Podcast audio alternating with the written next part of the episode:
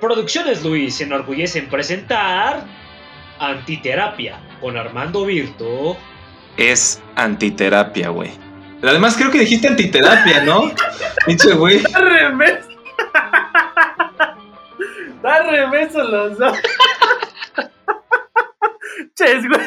Ya esta queda, ¿no? Ya esa queda.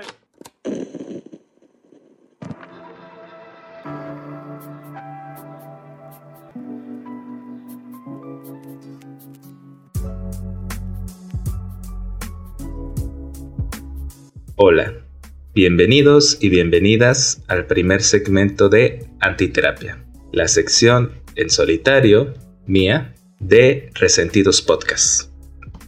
Eh, la idea de este segmento es eh, diversificar un poco el contenido del podcast, eh, crear un, un espacio en el que yo pueda exponer algunas cosas que son de mi interés en solitario. Obviamente Axel también va a tener su propio espacio también en solitario. Y también eh, proporcionarles, proponerles un contenido un poco más breve. Nuestros episodios normales, como ustedes saben, suelen tener una duración de una hora, un poco más, un poco menos. Y es porque pues Axel y a mí nos gusta extendernos y debrayar bastante. Este, sin embargo, pues ese formato es un tipo de contenido pues que no todos aguantan, ¿no? No todos nos aguantan, no todos aguantan nuestro cotorreo, nuestro desmadre, y pues está bien, ¿no? Depende mucho del interés de las personas. Sin embargo, con la finalidad de poder llegar a un poquito más de personas, decidimos crear también estos pequeños segmentos que haremos principalmente en solitario, aunque probablemente más adelante también en conjunto. Y pues bueno, me tocó empezar a mí con antiterapia. Eh, en mi caso, este segmento también lo quiero aprovechar para dos cosas. Número uno, también para hacer un espacio un poquito más, un poquito menos intenso, pensado en aquellas personas que apenas están iniciando en el resentimiento. Porque esta idea del resentimiento, al menos para mí, aunque creo que también un poquito para Axel, no, no, no nada más es una broma o no nada más es el nombre del podcast, o sea, en realidad es algo incluso más complejo. Yo me atrevería a decir incluso una forma de vida, si es posible. ¿sí? Entonces, quiero que mi espacio sea más, un poquito más eh, personal, podríamos decir, una ventana hacia mí y en el cual eh, pueda yo hablarles de ciertos temas partiendo de mi experiencia personal, de mis vivencias, de mi historia de vida, con lo cual ustedes quizás se puedan identificar y quizás puedan formar parte. Ojalá poco a poco vayamos construyendo una comunidad en la cual ustedes también me puedan compartir a mí y a Axel aquellas cosas que del podcast que les han gustado, que les, que les han interesado, que les han llegado, o sus propias vivencias o experiencias del resentimiento o de todo lo que esto implica. Ahora, eh, mi segmento se llama antiterapia porque justamente lo que yo voy a intentar es enfocarme principalmente en temas relacionados con la salud mental. No exclusivamente, quizás, pero sí primordialmente. Esto se debe a que este tema es de especial interés para mí, especialmente desde el año pasado. Como todos sabemos en el mundo, desde el año 2019 hemos padecido un evento de carácter global, una emergencia sanitaria que devino en pandemia a causa de la enfermedad de COVID-19. Y obviamente esta crisis ha tenido muchas implicaciones, implicaciones económicas, una nueva crisis económica que también estamos padeciendo y que ha ocasionado desempleo.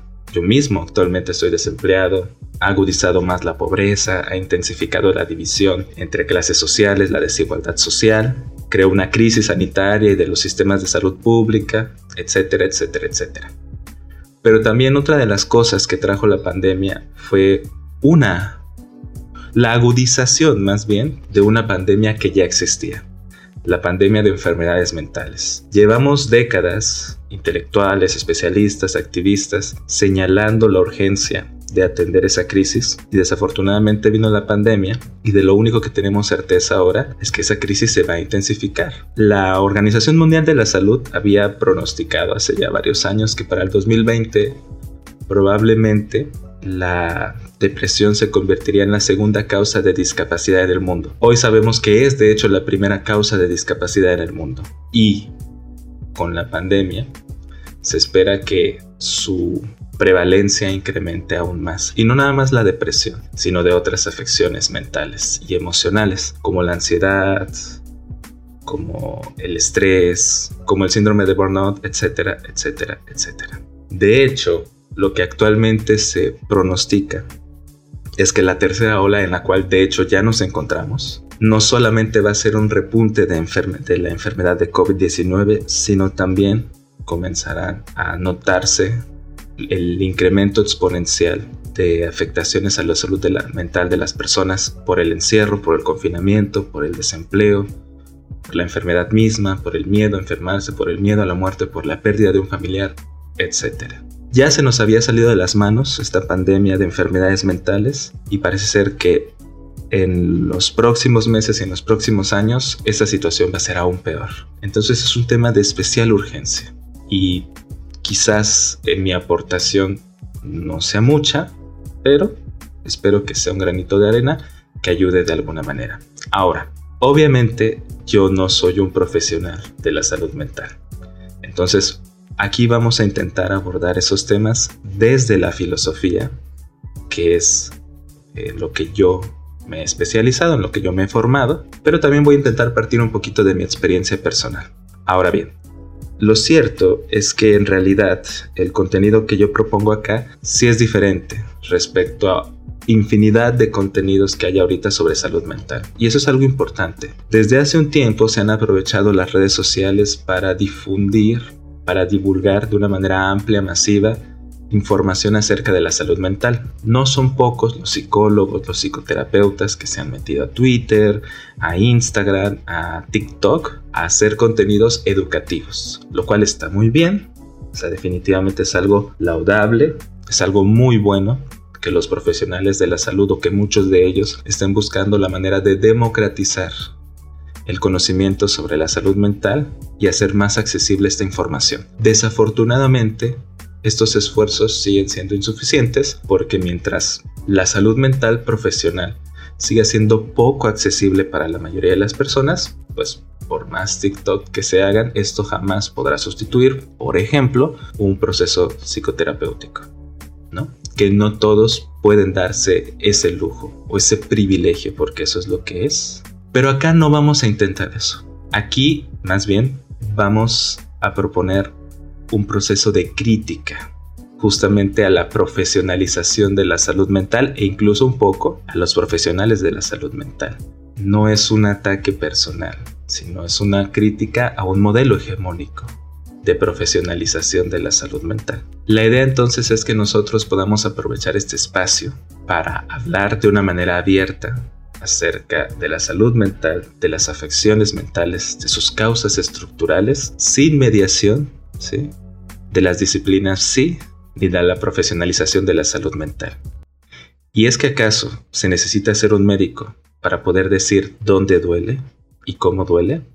No, igual nosotros, los que padecemos, los que sufrimos psicoemocionalmente, podemos hablar de nuestro dolor desde nuestra experiencia, lo cual vamos a ver también puede tener un fin, puede tener una utilidad terapéutica. Bueno, este primer episodio, como resulta bastante obvio, ha sido más que nada para introducir al contenido, para introducir a la sección. Pero, pues también me gustaría aprovecharlo para introducir un primer concepto que nos sirva como punto de partida para todo lo que me gustaría que hablemos más adelante, que es el concepto de sistema, con P.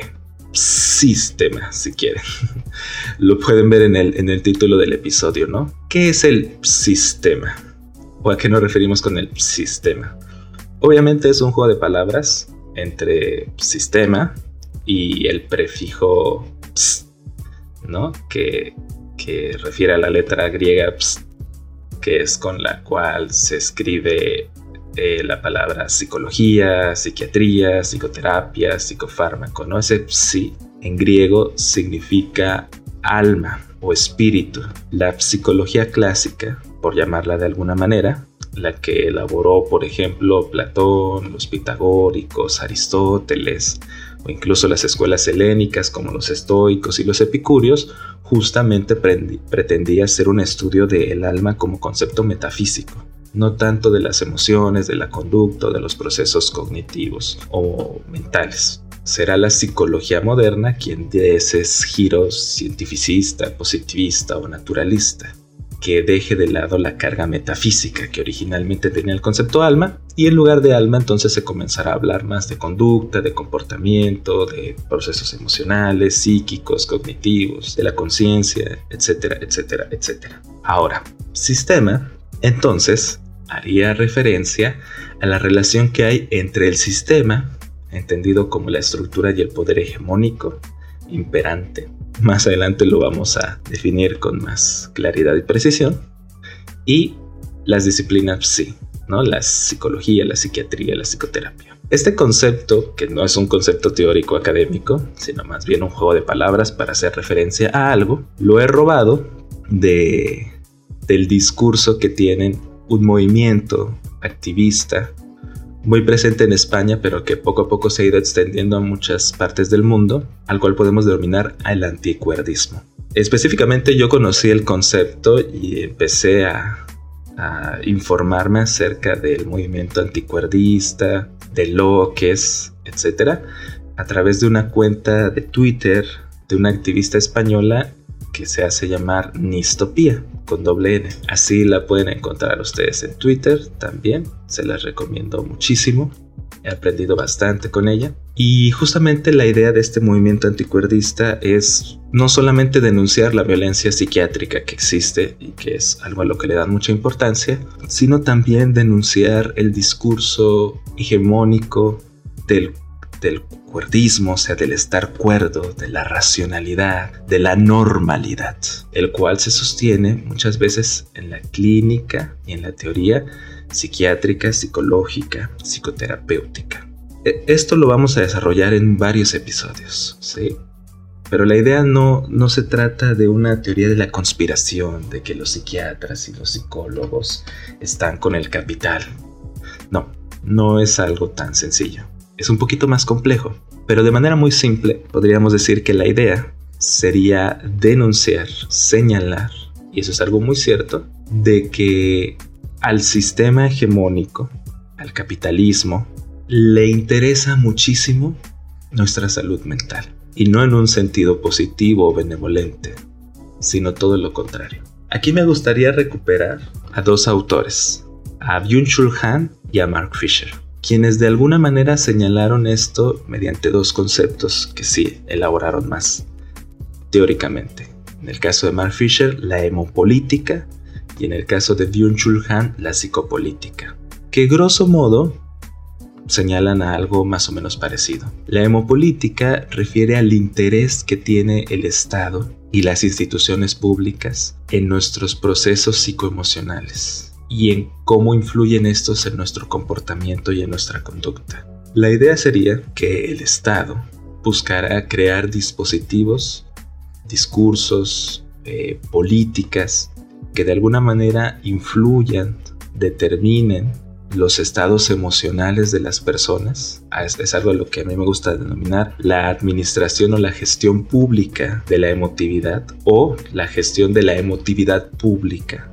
Y justamente esto tiene como propósito buscar que las conductas, que los comportamientos como expresión de los estados emocionales jalen para los intereses del Estado y por ende jalen a los intereses del capital. Y por eso es que se invierte muchísimo en estudios psicológicos, psiquiátricos, de la conducta, de psicología social, para poder diseñar políticas, estrategias de marketing, de propaganda política que influyan de manera eh, efectiva en la psique de las personas y por ende en su comportamiento. Byung-Chul podríamos decir que va a llevar esto un paso más allá al hablar de psicopolítica y al afirmar que existen realmente toda una serie de estrategias, de dispositivos de control, ya no social, sino psicológico, que buscan justamente mantener la situación estructural de subordinación, de sometimiento, de sujeción de las subjetividades de los trabajadores especialmente